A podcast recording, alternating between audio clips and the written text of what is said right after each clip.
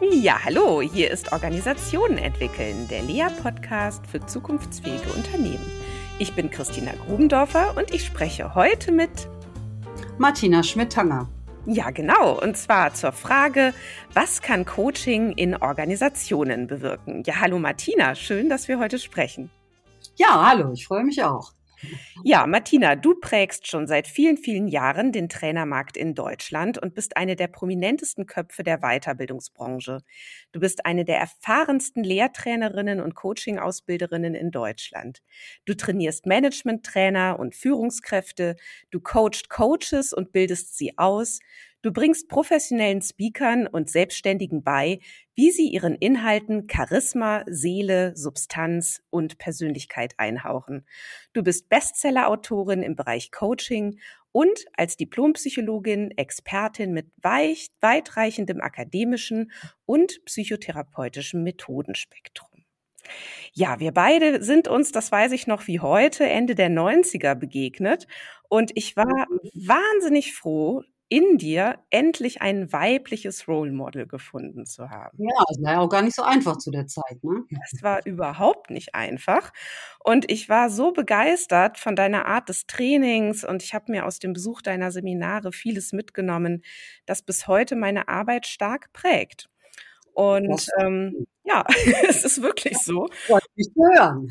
Ja, und ähm, ich fand es sehr besonders. Du warst ähm, immer für mich jemand äh, mit einer sehr starken Haltung, auch äh, mit so einer, man könnte fast sagen, mit so einer Attitude. Ähm, und es ging dir immer, so hatte, so habe ich es in Erinnerung, um Erhöhung von Freiheitsgraden. Das war so das Thema, äh, was mich da sehr angesprochen hat, oder auch die Vermehrung von Wahlmöglichkeiten. Ja, und heute noch mein Ziel. Das ist heute noch so, ja. Ja.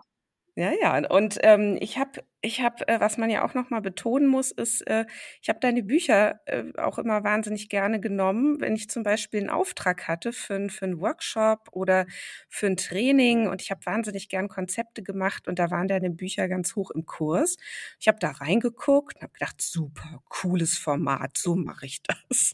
Ja, gerne. Ja, ähm, du, heute sprechen wir über Coaching. Und ja. ähm, vielleicht starten wir wirklich mal so. Was macht denn ein gutes Coaching aus? Und was ist denn vielleicht auch der Unterschied zu einem nicht so guten Coaching? Oder vielleicht auch sogar, wann ist es vielleicht auch gar kein Coaching mehr? Oh, das sind ja drei Fragen auf einmal direkt. Äh, die Klammer für alle drei Antworten ist, gut ist immer das, was als gut definiert wird. Und da sind wir schon bei diesen ganzen konstruktivistischen Geschichten. Was ein Klient gut findet, kann ein Coach selber schlecht finden.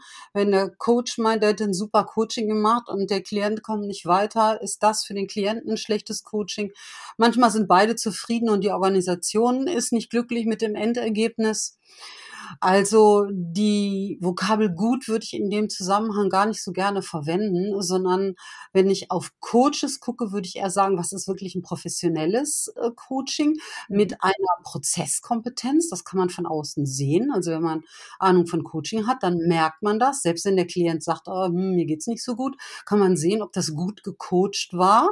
Das ist wie bei der Kompetenz für einen Arzt oder sonstige äh, Menschen. Dann äh, würde ich beim, beim Kutschi von gut eher wieder auch davon reden, von der Mehrung der Freiheitsgrade. Also sobald sich die eingeschränkte Wahrnehmung auf das Problem, die Welt oder die eigene Person verändert hat, ist das gut im Sinne von Mehrung der Wahlmöglichkeiten, maximaler Perspektiven, äh, Output ist immer besser als ein eindimensionales Denken. Ja. Und organisationsmäßig, wir sprechen ja auch über Organisationen, ist ein gutes Coaching, ja, ich sage mal ganz platt, wenn sich was bewegt und die Person und die Organisation hinterher mehr Zielerreichungsoptionen hat als vorher, um das ja. mal so prozesshaft auszudrücken. Ja, na, da sind wir ja gleich ähm, bei einem ganz wichtigen Punkt, nämlich ähm, wie können Organisationen das sicherstellen? Und es ist ja in einigen Organisationen oder in vielen gerade auch in den größeren, gängige Praxis geworden. Zum einen ähm, die Coaches sehr stark mit auszuwählen, die dort also tätig werden dürfen. Dann werden den Coaches ja vielleicht zwei, drei Coaches vorgeschlagen, darf sich dann einen oder eine aussuchen. Ähm, da gibt's ja dann auch immer so noch dieses Thema, ja, können wir denn mal so ein Probe-Coaching machen? Ne? Und dann ähm, ist es ja auch ganz häufig so, dass dann äh, der Auftrag zustande kommt, wenn dann die Führungskraft desjenigen, der dann da gecoacht werden soll, äh, auch noch mit ins Gespräch geht. Also nach dem Motto, äh, treffen sich doch mal zu dritt und vereinbaren Sie denn da Ziele. Also das war jetzt mal so ein Beispiel Prozessablauf, äh, wie wir den ähm, häufig kennenlernen. Was hältst denn du von sowas? Ja, da sind natürlich schon, ich sag mal, äh, wenn ich mitgezählt habe, Minimum sechs Stolpersteine drin. Äh, das ist ein äh, ne sehr blauäugiges Aufsetzen von, von Coaching. Also das allererste, was man sagen muss, du hast mich auch vorhin gefragt, was ist eigentlich gutes Coaching? Gutes Coaching in Organisationen ist eingebettet in die Kultur. Also als erstes sollte ich mir Gedanken als Unternehmen machen, was ist meine Coaching-Kultur? Ist das ein Reparaturbetrieb für dysfunktionale Mitarbeiter, auf die die Führungskräfte keine Lust mehr haben? Oder ist das eine Talentförderung? Ist das ein Goodie, dass sich jemand entwickeln darf? Ist das, wir haben am Jahresende noch Budget übrig. Also was bedeutet eigentlich Coaching und ist die die Organisation eigentlich coachingfähig? Wird da jeder gecoacht oder nur die Führungskräfte? Oder was ist das? Also wie ist das HR-mäßig eingebunden? Dieses, dieses ähm, dieses Tool und ist das kommuniziert in die Organisation hinein. HR kann dann noch so viele tolle Sachen sagen, wie wir machen das nur für unsere High-Performer. Wenn aber die High-Performer denken, das ist ein Reparaturtool, dann habe ich da Vertrauensverlust. Also man sollte sich wirklich auch vielleicht manchmal auch externe Hilfe holen. Äh, ich habe das auch schon öfter gemacht für, für, für Unternehmen, also Coaches ausgesucht und Coaching-Kultur mit HR implementiert. Also nicht so blauäugig einfach sagen, wir coachen jetzt. Also das war das Erste. So ein mhm. Merk Blatt mit zehn Punkten zu entwickeln zur Kultur. genau. So, mhm. dann die Auswahl von Coaches. Ja, das wählen ja sehr oft Menschen aus, die, ich habe ja selber damals für Lufthansa auf der Seite gearbeitet als junge Psychologin und habe Trainer und Coaches ausgesucht. Und ähm, tja, ich weiß nicht, ob wenn man so jung ist und so wenig Erfahrung in dem Bereich hat, ob da was Gescheites bei rumkommt, sage ich mal so ein bisschen lapidar. Auch da ist es manchmal sinnvoll, sich jemanden von extern zu holen und zum Beispiel bei einem Audit einfach eine Hilfestellung zu geben. Was sind eigentlich gute Coaches? Gute Coaches sind nicht unbedingt die äh, mit dem großen Mund oder mit der Seniorität, die jetzt über, über 60 sind oder die mit dem äh, Harvard-Abschluss oder so. Da sind ganz andere Prozesskompetenzen erforderlich. Kann und ich da ganz kurz mal zwischenfragen? Ja, Denn ja. Ähm, das interessiert ja jetzt vielleicht auch einige Hörerinnen und Hörer, die vielleicht genau in der Situation Situation sind, jetzt gerade einen Coaching-Pool aufzubauen oder oder. Ähm, wie sind denn aus deiner Sicht am besten diese Prozesskompetenzen auch erfragbar oder kann man das in irgendeiner Weise äh, diagnostizieren oder muss man sich da einfach auch auf die Vita verlassen oder auf Empfehlungen verlassen oder oder? Also Empfehlungen sind immer nett, aber wenn ich frage, kannst du mir einen Coach empfehlen, dann würdest du mir jemanden empfehlen, der dir geholfen hat und ob das die Passung hat, äh, weiß man nicht. Und äh, das ist so wie ein Zahnarzt empfehlen. Wenn man nicht wirklich selber Ahnung von der Materie hat, dann weiß man nur, ob der nett ist, aber nicht, ob der wirklich fachlich kompetent ist. Das weiß man vielleicht erst fünf Jahre später, äh, wenn die Blomme wieder rausgefallen ist oder so. Also es ist sehr, sehr schwer für einen Coachie, da die Expertise zu bewerten, außer mit diesem ich sag mal, sehr lapidaren Kriterium, ja, der war freundlich zu mir und der war nett. Das sind natürlich keine Coachings, das sind Kneipengespräche. Es gibt auch Bäckerei-Fachverkäuferinnen oder die Nachbarn, die nett sind zu mir und ein gutes Gespräch machen. Das ist aber kein Coaching. So, aber du hast gefragt, wie kann ich das denn auswählen oder wie, mhm. wie kann ich das sehen? Ja. Mhm wenn ich jetzt keine Arbeitsprobe abliefere, wir machen in den Audits das immer so, dass die Leute tatsächlich vorcoachen. Nicht lang, aber es gibt ähm, ein paar zehn Minuten Sequenz. Man sieht eigentlich das sofort, ob das jemand kann oder nicht. Und es gibt äh, von, von mir einen Fragebogen entwickelt mit äh, mit Sätzen von Coaches und dann Frageantworten und Möglichkeiten anzukreuzen. Ah, ja, super Idee kluge, was wäre jetzt eine kluge Art zu fra äh, fragen? Mhm. So, und da kann man schon sehen, hat jemand eine Prozesskompetenz? Kann jemand abstrahieren vom Inhalt und von dem Prozess? Ähm, dann gibt's so eine Seite, wo ein Inhalt vorgegeben wird, sowas wie, ja, ich habe mich gestritten mit dem Nachbar in der Abteilung und Wahl, Schnittstellenkoordination, bla bla bla. Und dann zu sagen, analysieren Sie bitte diesen Fall auf Prozessebene. So, und ähm, da kann man schon sehen, ob jemand so zweidimensional denken kann, weil die Inhalte sind eigentlich egal. Also ob es jetzt um der Streit um, um, um ein Faxgerät geht oder eine Urlaubsplanung oder sonst irgendwie was, meistens laufen die Strukturen sind immer gleich. Oder auch bei Entwicklungen, wenn jemand sagt, ich habe Angst äh, zu präsentieren, äh, dann ist eigentlich egal, wo, wo der präsentiert. Die Struktur des Problems ist, ist ähm, die gleiche. Ja, ja. So. Da, da so, ist jetzt ein richtiges Audit. Lass, ich weiß, ich antworte immer sehr komplex. Nein, ist super, ist super. Ich muss nur ja. ab und zu mal zwischenfragen. Aber das, ähm, das. Ich wollte, äh noch, ich wollte noch die Variante nennen, wenn man äh, jetzt nicht ein, ein, ein großes Audit fahren kann mit, mit irgendwelchen Probeklienten oder so, dann kann man einfach mal sehen, wie nimmt er denn eigentlich Kontakt mit mir auf als HR jetzt? Äh, ist der im Selbstdarstellermodus? Fragt der was? Also ist die Situation in der Akquise Situation, ist die für mich, wenn ich jetzt Coachie wäre, angenehm? Ja? Mhm. Und ich habe auch selber schon, ich sag mal so, HR-Fangfragen, die dann gestellt werden, erlebt, wo dann jemand sagt, ja, ja, machen Sie doch mal mit mir. Ähm, ich bin zum Beispiel zu dick oder ich mache zu wenig Sport. Coachen Sie mich doch mal.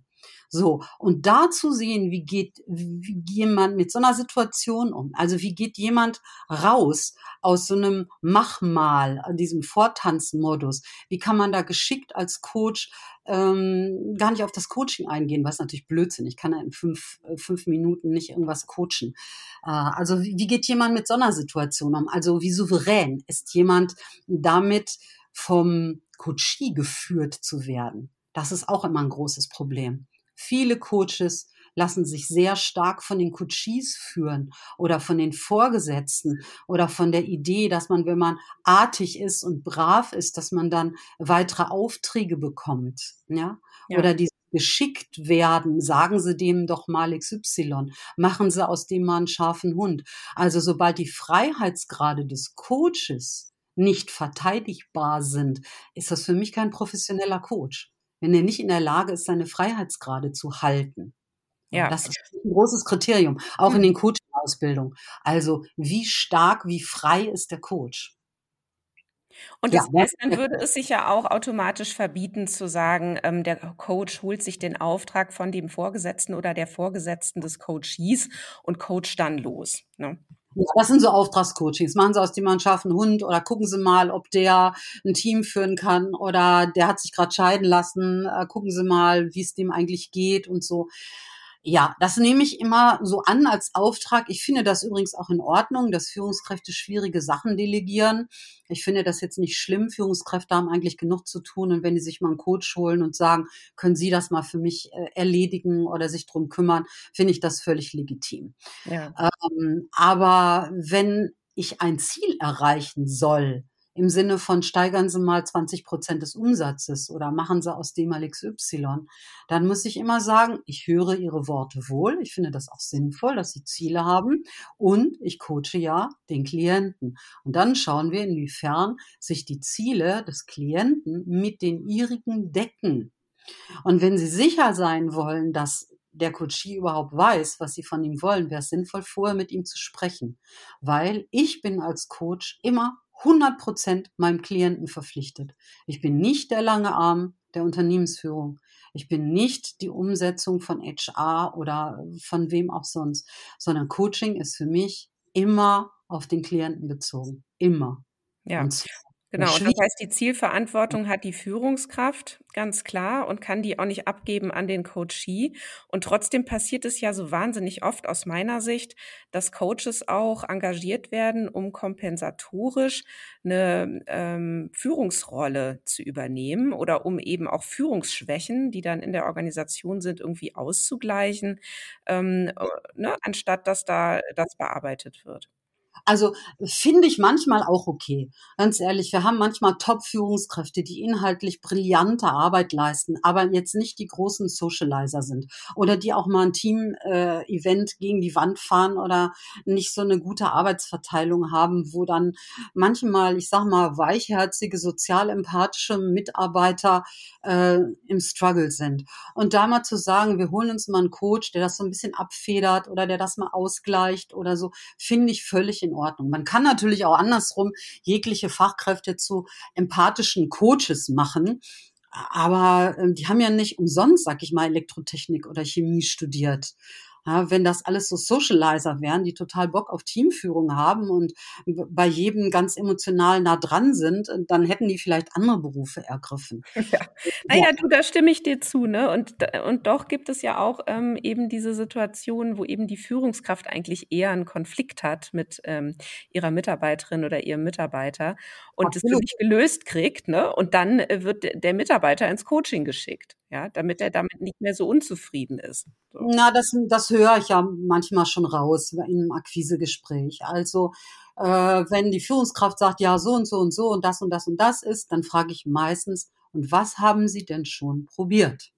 So, und da kann ich schon die Konfliktlösungskompetenz der Führungskraft erkennen. Und wenn die dann sagt, ja, irgendwie, nee, noch nix, weil ich mich nicht traue, mit dem zu sprechen, dann kann ich auch der Führungskraft das anbieten und sagen, wir können ja mal eine Stunde machen und vielleicht sind sie dann willensgewillt und fähig und sogar mutig oder interessiert genug, das selber zu lösen und brauchen mich nur die eine Stunde für sich selbst. So, ja. also das äh, ist manchmal auch eine gute Geschichte. Aber wenn die Führungskraft schon sagt, ja, ich habe das probiert und, und ich habe so und ich habe auch schon mir Gedanken gemacht und also wenn ich merke, da ist schon viel passiert und es ist jetzt nicht mehr die Zeit noch, noch da oder oder so, dann finde ich das in Ordnung. Aber ich biete auch sehr auf Führungskräften äh, Coaching an. Da muss man natürlich ein bisschen vorsichtig sein. Es geht ja dann immer darum, wer ist jetzt schuld daran. Ich sage immer nie, wer ist schuld daran, sondern bei wem ist die Möglichkeit, den Konflikt am schnellsten zu lösen durch die Arbeit mit einem Coach. Und das ist nicht immer der Mitarbeiter, sondern manchmal ist auch die Führungskraft. Ja, und manchmal muss man vielleicht auch beide ins Gespräch holen oder wann würdest du das anbieten? Ja, also meistens ich sag mal, wenn da nicht schon die Erde verbrannt ist und es wirklich ein großer Konflikt ist, dann kann man manchmal schon mit dem Drehen an einem Rädchen verändert sich das gesamte System. Das sind ja alles systemische Zusammenhänge. Und wenn man da äh, eine Schraube anzieht oder ein Rädchen anders verlagert, dann mal so eine mechanistische Metapher zu nehmen, äh, dann geht das meistens schon wieder. Aber ich kann auch gerne mit beiden äh, da sprechen. Da muss man natürlich eine doppelte Kompetenz haben, nämlich Systemkompetenz mit Zweien zu arbeiten. Ich sage immer, das ist, wenn ich das unterrichte, heißt das, bei mir ist das Duolog, äh, das ist eigentlich das, die schwierigste Coaching-Kompetenz. Mhm. Es ist leicht, eine Einzelperson einigermaßen zu coachen. Es geht auch Teamcoaching, aber die Zweierkonstellation, also eine Triade zu haben, ist immer eine besondere Herausforderung, weil mir sehr, sehr schnell Koalitionen angeboten werden. Es geht um Schuldzuweisungen. Es geht um, wen mag der Coach lieber. Und da hat sogar eine starke Auswirkung meine Sitzposition. Wenn ich nicht ganz genau symmetrisch zwischen den beiden Personen sitze, dann hat schon der Körper das Gefühl, wenn der Coach auf der Seite sitzt, der ist auch auf meiner Seite. Und das kann man selber mal ausprobieren, mhm. wenn man mal zu dritt ist, auch wenn man im Streit geht manchmal auch privat, wenn man zwei Kinder hat, sich mehr auf die eine Seite stellt oder auf die andere Seite stellt. Das sagt ja auch immer unsere Sprache schon. Du stehst nicht auf meiner Seite, ja, oder ähm, ne? Das merkt man körperlich und deshalb muss man da eine zusätzliche starke nonverbale Kompetenz haben, dass man den Prozess auch über seine Körperhaltung steuert. Also das ist, das ist wirklich große Kunst und äh, das macht mir auch sehr viel Spaß, das weiterzugeben. Äh, alleine zu merken, eine Gewichtsverlagerung, wenn man das Bein in die andere Richtung äh, überschlägt, macht schon einen, einen Impact auf dieses Dreiergespräch. Das ja. ist also wirklich faszinierend. Kann ich, kann ich teilen, äh, diese Erfahrung. Sag mal, ähm, du bildest ja sehr viele Coaches aus und Coaching ja. ist ja auch wirklich ein boomender Markt, kann man so sagen. Ähm, Auf Clubhouse gibt es nur noch Influencer und Coaches. Also ja. genau. Naja, es gibt aber jetzt viele äh, Personen, auch in meinem Umfeld im Übrigen, äh, die sich fragen, Mensch, sollte ich nicht vielleicht auch eine Coaching-Ausbildung machen? Sollte ich nicht vielleicht doch auch Coach werden? Ja. Ähm, hast du vielleicht so ein, zwei, drei Selbstreflexionsfragen für solche Leute ähm, in der Tasche, die sich jetzt genau gerade diese, also die sich vor dieser Entscheidung sehen? Also erstmal finde ich das gut, dass Menschen was machen wollen, wo sie in sozialen Kontexten äh, kompetenter werden. Ich finde das super. Ich finde auch gut, wenn Führungskräfte eine Coaching-Ausbildung machen oder HR, selbst wenn sie selber nicht coachen, aber alleine der Blick, die Wahrnehmung aus zwischenmenschliche Kommunikationssituationen verändert sich und der Blick auf die eigenen Reaktionen, weil ich habe ja nicht die Wahrheit mit Löffeln gefuttert, sondern ich sehe was im Außen, ich kommentiere das innen drin drin, ich bewerte das und daraus entsteht mein Handeln. Und diese Kette reflektieren zu können, was man hoffentlich in guten Coaching-Ausbildungen lernt, finde ich für jeden sinnvoll. So, das ist schon mal der positive Aspekt. Der negative Aspekt ist, dass man sich bitte, bitte nicht verleiten lassen sollte, von der Online-Ausbildung über vier Tage ein fünfstelliges Einkommen mit Coaching zu erzielen, während man in einem Wohnwagen äh, an der Costa del Sol äh, übers Internet coacht. Ach, ich dachte, das wären die Yoga-Lehrer, die das machen. Ja, das ist dann auch. Das, also, das ist einfach total unseriös. Es ist einfach nicht so. Wenn ich keinen Marktzugang habe oder keine besondere Expertise, wenn ich mich nicht auskenne in einem bestimmten Bereich. Ich sage mal, wenn ich vorher Küchen verkauft habe und dann sage, ich will forschen, in DAX 30 Unternehmen zu coachen, das ist einfach eine narzisstische Illusion. Oder wenn ich sage, ich, ich bin mit meinem Leben unzufrieden ähm, und ich mache jetzt einen auf Guru, äh, dann gelingt das nur in den seltensten Fällen. Also man muss so ein bisschen sag mal, die eigene äh, Verliebtheit in die eigene Großartigkeit anderer Menschen zu belehren, äh, ablegen und natürlich auch, das ist wie ein bisschen beim Bitcoin, äh, man verdient dann nicht innerhalb von einem Jahr, wer weiß was für Kohle. Das ist einfach eine Illusion. Mhm. Ich sagen, dass es nicht den einen oder anderen gibt, äh, aber das kann es das kann's nicht, ja. das kann's sein. Ja. Mhm.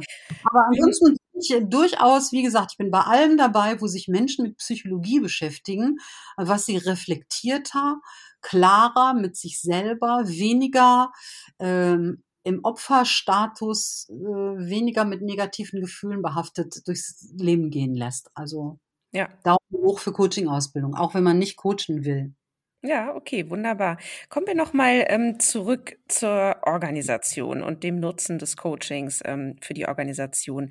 Welches Problem müsste denn eine Organisation haben, damit Coaching die richtige Lösung ist? Ja, sind wir wieder bei der Definition Problem. Problem ist ja nur der Abstand zwischen dem Gewünschten und dem bereits Erreichten. Also wenn ich äh, sage, es gibt ein Gap zwischen meinem Ziel und dem Punkt, an dem ich jetzt bin, dann kann ich verschiedene Dinge machen. Ich kann das Ziel hinterfragen und sagen, vielleicht ist das Ziel gar nicht das Richtige. Ähm, das zweite ist, der Punkt, an dem ich jetzt stehe, könnte ich hinterfragen, ob das tatsächlich die richtige Wahrnehmung ist, dass ich nur an dem Punkt stehe. Und dann kann ich noch das Gap hinterfragen. Gehen wir mit den richtigen Wegen, mit den richtigen Menschen, mit den richtigen Tools in die richtige Richtung? Ja. So.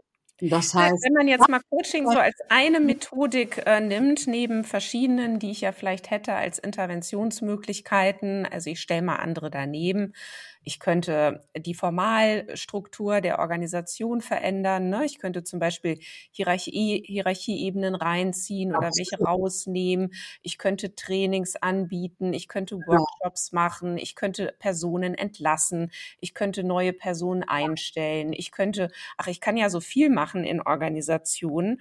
Und wenn ich jetzt Coaching als eine Möglichkeit nehme, wann würdest du denn sagen, ist Coaching ein besonders guter ähm, Ansatz?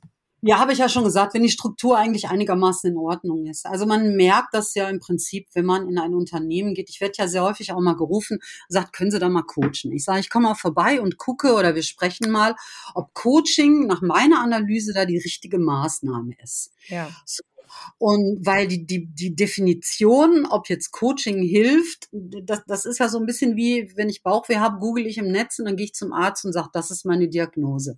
Eigentlich sollte man die Diagnose auch jemandem überlassen, der sich darin auskennt. Aber das können natürlich wenige, weil man braucht eine, braucht eine Expertise über Strukturen, also Organisations-Know-how, Organisationsentwicklung, was ihr ja auch macht.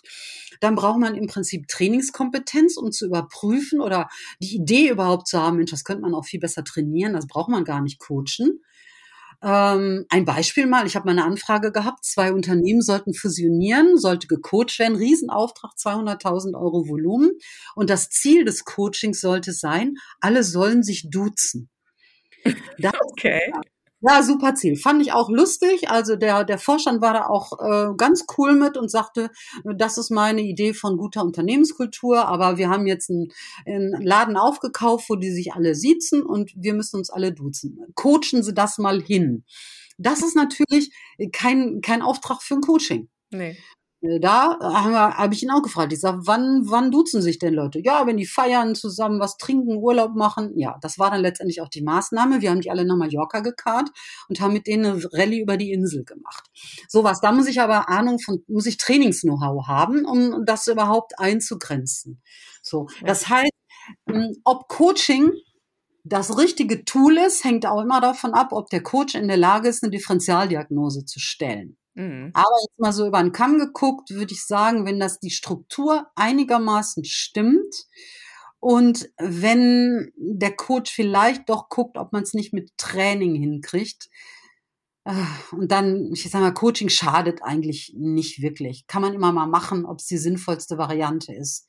Ja. Hängt davon ab, wie gut die Diagnose ist. Ja, ich würde dir auch sofort zustimmen zu sagen, Coaching schadet ähm, in den seltensten Fällen dem Einzelnen, der da gecoacht wird. Ne? Und ich hatte aber jetzt zum Beispiel gerade so einen Fall, wo ich dachte, wenn wir da jetzt weiter coachen, dann schaden wir gegebenenfalls der Organisation oder helfen ihr zumindest nicht, ihr Problem zu lösen. Denn ne, die haben zum Beispiel äh, Schnittstellenprobleme. Ähm, sie haben Teilbereiche der Organisation, arbeiten agil und andere Bereiche arbeiten, ich sage jetzt mal klassisch. Ja, also da haben wir so die, die normale Hierarchie und da knallt es ständig an den Schnittstellen. Und jetzt ähm, kam dann HR auf die Idee, ja, wir müssen die Führungskräfte und auch gerade die, die in den agilen Strukturen jetzt dort am ehesten auch so Führungsrollen haben, die müssen wir alle coachen. So, und was passiert? Die kotzten sich dermaßen aus in den Coachings, ist ja wunderbar, ne? Also die haben auch richtig Probleme, denen geht's richtig schlecht. Einige sind da kurz davor zu gehen. Und das Coaching hat eine riesen Entlastungsfunktion. Das ist ganz toll für die, dass die jetzt endlich mal jemanden haben, mit dem die reden können. Aber dadurch, ähm, ja, werden sie entlastet, es geht ihnen besser, aber sie merken auch, naja, an den Strukturen hier oder an den grundsätzlichen Problemen ändern war dadurch nichts. So. Ja, ja, es nimmt sogar, ich sag mal, die Power aus dem, dem, dem revolutionären Akt äh, der, der, des sich schlecht fühlens raus. Wenn man die immer wieder sozusagen runtercoacht unter das Erträglichkeitslevel, hat die Organisation eigentlich keine Möglichkeit zu wachsen. Ja. Es gibt natürlich auch Organisationen, die sind nicht auf Wachstum ausgelegt. Wenn wir jetzt öffentliche Verwaltung, ich sage jetzt mal irgendwie was, also feste Strukturen oder so. Ja. Ähm, da beißt man sich dann auch die Zähne aus. Das heißt, die Rückwirkung des Coaches in das Unternehmen hinein, machen wir uns nichts vor, die ist ja relativ minimal. Das fragt ja HR sehr, sehr selten ab. Also HR oder die Fachführungskräfte wollen ja meistens wissen, ja, wie war der denn im Coaching? Also irgendwelche, ich sag mal, interner de, des verschwiegenen Zweierkontaktes. Was man eigentlich zurückmelden müsste, das habe ich auch schon mal einigen DAX-Unternehmen vorgeschlagen, so einen Tag zu machen, wo alle Coaches, die für die arbeiten, einmal mal zusammengesammelt werden und Strukturrückmeldungen geben. Genau. Also was sind jenseits aller Einzel- und individuellen Probleme Strukturprobleme innerhalb dieser Organisation und daraus dann vielleicht eine neue Idee zu entwickeln, wie man vielleicht auch Strukturen verändern könnte. Schnittstellen, äh, was weiß ich, Hierarchiestufen einziehen oder rausnehmen. Das wird überhaupt nicht genutzt. Also das Know-how, was die Coaches über das Unternehmen bekommen. Ja, genau, ja. Ähm, Führungskraft als Coach, auch so ein Stichwort. Wir haben es eben schon mal ganz kurz äh, geschnitten. Ähm, wie ist denn deine Meinung dazu? Also viele ne, bieten das ja jetzt ihren Führungskräften an oder es ist dann so das ein Modul von sechs Modulen in so einem Leadership Development Program, ne, hier äh, die Führungskraft als Coach. Ähm, ja, was sagst du dazu? Ich sag mal, wenn dann nur Schulz von Thun unterrichtet wird, Nonverbales und Rogers ein bisschen zuhören, in Gottes Namen kann man diese Module machen im Führungskräftetraining. Hört sich auch immer schick an. Aber ansonsten, erstens ist die Führungskraft nicht dafür da, sämtliche Mitarbeiter zu coachen, sondern etwas zu tun, was oft mit Coaching verwechselt wird, nämlich Consulting und Teaching. Das heißt, wenn ein Mitarbeiter was nicht kann, dann unterrichte ich den und zeige ihm, wie es geht. Das ist jetzt Fachvorgesetzt, das wäre jetzt Teaching. Oder ich mache ein Consulting aus meiner Expertenrolle heraus, sage ich, gebe ich Ratschläge im Sinne von, ja, ich würde das mit dem Kunden XY an deiner Stelle oder an ihrer Stelle so und so machen. Das ist aber kein Coaching. Coaching bedeutet eigentlich immer, dass ich keine eigenen Karten im Spiel habe. Ich habe kein Ziel, was ich vehement verfolge. Und da sind wir schon beim Ende äh, der Fahnenstange für den Vorgesetzten als Coach, weil der Vorgesetzte hat Ziele oder sollte er haben. Ja, das heißt Umsatzsteigerung, Funktionsfähigkeit des Mitarbeiters, soziale Passung, was auch immer äh, der Vorgesetzte da als, als Idee im Kopf hat. Das heißt, ich weiß immer als Coachie, dass der andere ein Ziel hat. Das ist das Gleiche, wie wenn sich Paare untereinander coachen. Komm, Schatzi, ich coach dich mal, damit du das Wohnzimmer aufräumst. Ja, da weiß ich ganz genau, hier geht's nicht um Coaching, sondern hier will mich sanft jemand mit so einer Psychonummer irgendwo hinquatschen, dass ich irgendwas mache, was äh, dem anderen in den Kram passt. Ja. So.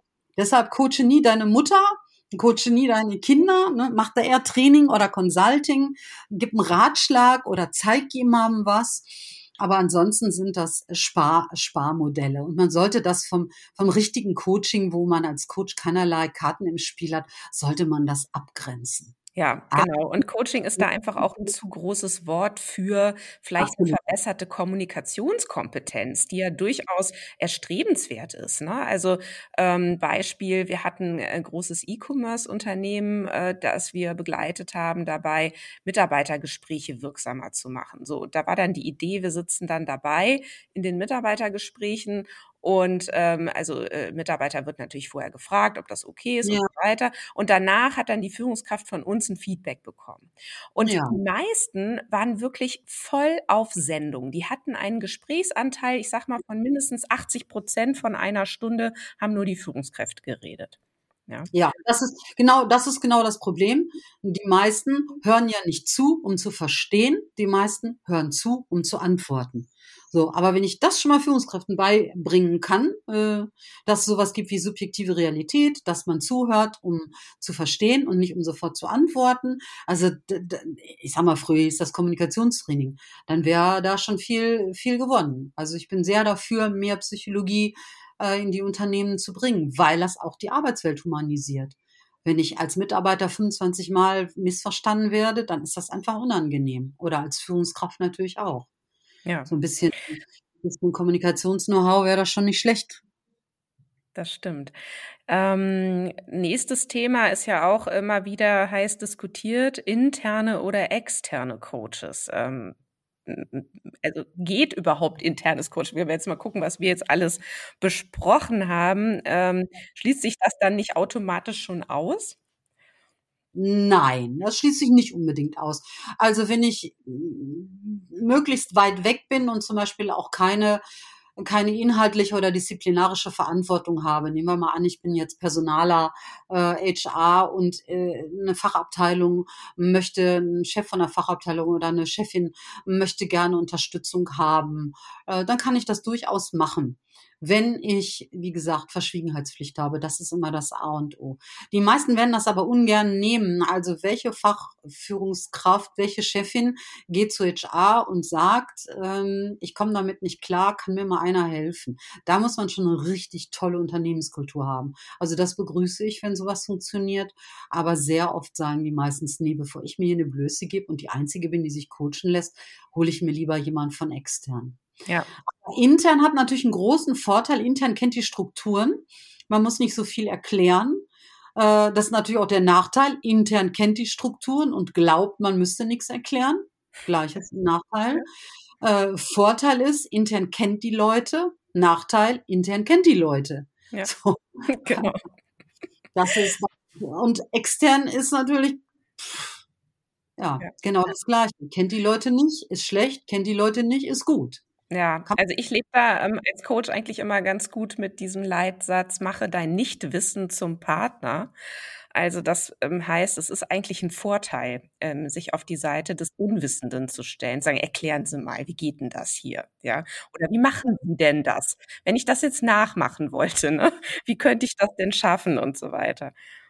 Ganz genau, ganz genau. Wie gesagt, das ist die Strategie. Wenn ich es unterrichte, sage ich immer, ihr müsst äh, blond und blöd. Äh, ich bin selber blond, äh, also insofern kein Bashing von Blondinen jetzt, äh, sondern eher die Metapher dafür zu sagen, wie. Das habe ich jetzt nicht verstanden. Sagen Sie nochmal. Also wenn Sie das sagen, passiert auf der Seite Folgendes und daraus schließen Sie, dass das das ist. Das finde ich jetzt interessant. Ja, genau das, was du gerade gesagt hast.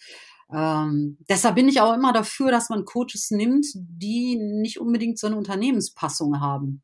Viele, ich sag mal, Chemieunternehmen ruft an und sagt, haben Sie in Ihrem Team einen Chemiker, den Sie uns schicken können? Oder Ingenieure, ja, haben Sie einen Ingenieur, der coacht? Nee, ich sag, was ihr braucht, ist ein Theologen oder äh, was weiß ich, ein, ein Sportler, damit der Blick anders wird, damit ja. die, die, Diversity auch in, in der Psychologie und nicht nur im Geschlecht oder in der Haut, Hautfarbe da reinkommt, sondern auch die Diversity im Denken. Ne? Ja, und damit äh, genug Irritation reinkommt. Ne? Also damit es äh, ja. nach Ähnlichkeit äh, funktioniert und nach. Wobei, da brauche ich natürlich gute Coaches, weil mit Irritation kann ich nicht starten. Ich brauche zuerst, ich sage mal, den Fuß in der Tür oder Rapport oder das Vertrauen. Äh, und da muss ich schon so ein bisschen Stallgeruch haben. Also wenn ich als, als psychosozialer Coach ins Unternehmen gehe und dann von Unkosten spreche, äh, bin ich eigentlich sofort raus. So, das, ne, das sind so Dinger, die gehen dann einfach nicht. Ja.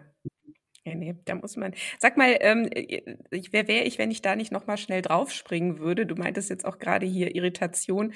Äh, wie ist denn das mit Provokation? Ähm, äh, also ich weiß noch, du hattest dich ja damit auch mal eine Zeit lang beschäftigt. Äh, provokativer Ansatz im Coaching. Äh, wann ist denn das das Richtige? Wann würdest du es einbauen? Wann wird es eher nicht passen?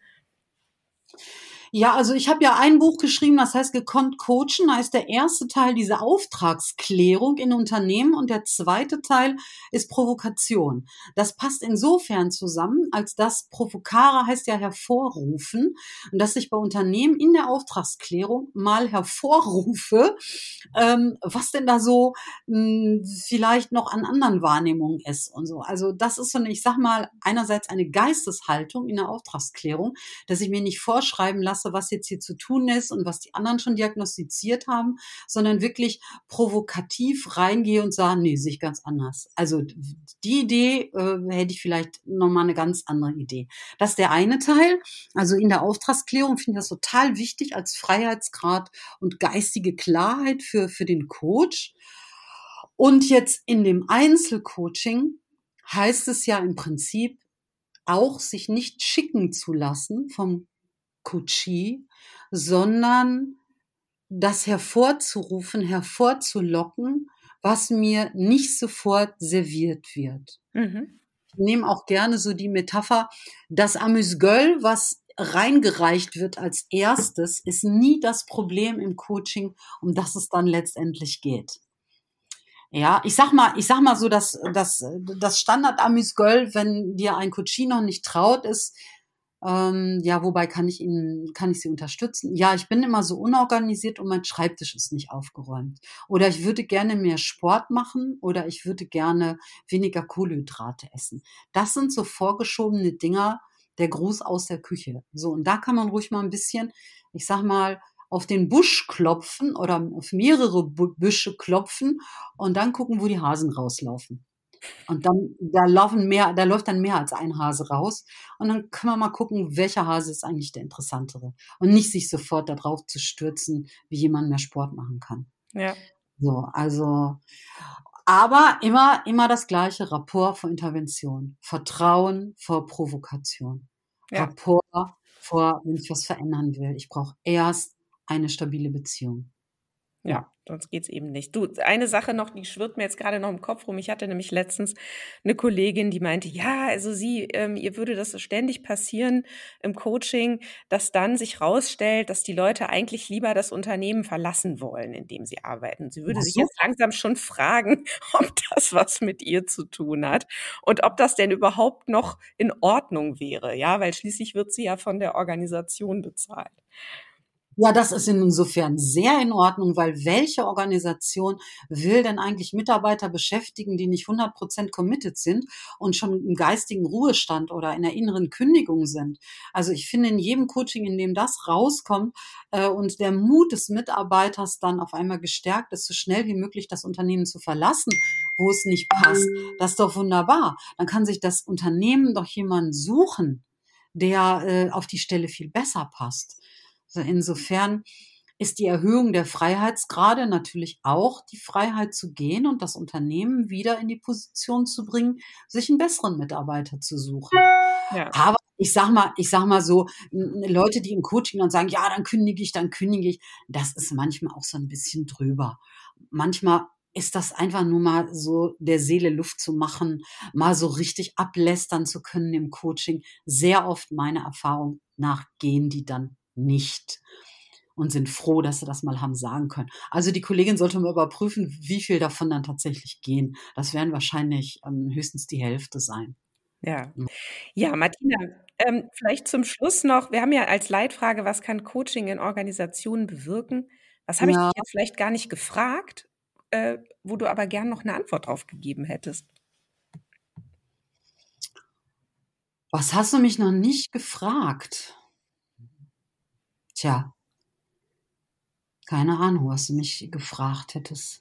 Na, dann ist doch gut. Das ist auf jeden Fall nichts mehr, wo du sagst, das wollte ich jetzt aber noch loswerden. Ja, ich überlege, ob ich noch eine, eine, eine coole, eine coole Geschichte habe vielleicht, also was ich immer wieder bedauere, habe ich ja schon gesagt, dass die Expertisen von Coaches so punktuell eingesetzt werden bei so einzelnen mm, Menschen. Ich fände es toll, wenn es eine Rückmeldung in die Organisation geben würde, also wenn die auch die externen Coaches als Teil der Innovationskraft eines Unternehmens verstanden würden. Dann fände ich es gut, wenn sich unerfahrene HRler tatsächlich erfahrene Coaches suchen, um Coaches auszuwählen, weil auch da in den Coaching-Pools bin ich manchmal echt erschüttert. Also was, was da so ist. Äh, dann die Diversity, dass verschiedenste Menschen als Coaches da reinkommen, fände ich super. Und ich würde gerne das Coaching leichter verfügbarer ist für die Mitarbeiter. Dass es zum Beispiel zwölf Schecks gibt, die jeder Mitarbeiter am Jahresanfang bekommt und eine Liste mit äh, Coaches und dann kann er sich oder auch sich selber jemanden suchen, nicht nur die aus dem Pool, das finde ich auch totlangweilig, äh, sich selber jemanden suchen kann und sagen, hier, ich, ich hole mir mal ähm, Coaching und dann wird mittels dieser Zettel kann der Coach das dann mit dem Unternehmen abrechnen. Und manche haben mal so Bodenwellen, gerade in ihrem Berufsleben, die brauchen vielleicht mal drei Wochen hintereinander jeden zweiten Tag ein Coaching und dann ist wieder Ruhe. Einige wollen einmal im Monat so eine Begleitung und so eine Reflexion. Manche brauchen zweimal im Jahr mal so eine Auszeitwoche mit Hirndurchpusten, mit Coaching, dass die Menschen das selber steuern können und ihrem eigenen Entwicklungs Bedarf und äh, Wunsch anpassen können. Also das fände ich. Das äh, fände ich auch eine super Idee. Also Coaching ist dann wirklich eine, ein gutes Instrument, um sich um die Mitarbeiter, Mitarbeiterinnen zu kümmern und wie viel Geld wird ausgegeben für alles Mögliche, ne? so im Sinne von Arbeitgeberattraktivität und hier müssen wir noch einen Raum neu einrichten und dort brauchen wir noch eine neue Dienstwagenregelung. Aber das Ja. wäre wahrscheinlich eine sehr viel wirksamere Maßnahme. Ja, fände ich auch großartig. Das Unternehmen muss auch nicht unbedingt dann die Akquise für die Coaches machen, müssen keinen Coaching-Pool vorhalten oder so. Äh, die Mitarbeiter werden auch, in, wie das immer neudeutsch heißt, so enabled oder empowered, sich da selber drum zu kümmern. Ne? Ja. Und für den einen ist das ein Yoga-Coaching und für den nächsten ist das ein Präsentationstraining. Also auch der, ne, finde ich auch gut, dass da ein bisschen mehr Freiheit reinkommt. Ja. Und dass es normal wird, sich coachen zu lassen. Ja, vielen Ja. Dank, äh, liebe Martina. Ein schönes äh, Schlusswort und schön, dass wir heute sprechen konnten. Ja, gerne geschehen. Ja, das war Organisationen entwickeln, der Lea-Podcast für zukunftsfähige Unternehmen. Weitere Hinweise, Links auch zu Martina und zu diesem Podcast findet ihr wie immer auf unserer Website unter www.becomebetter.org. Vielen Dank fürs Zuhören und bis zum nächsten Mal.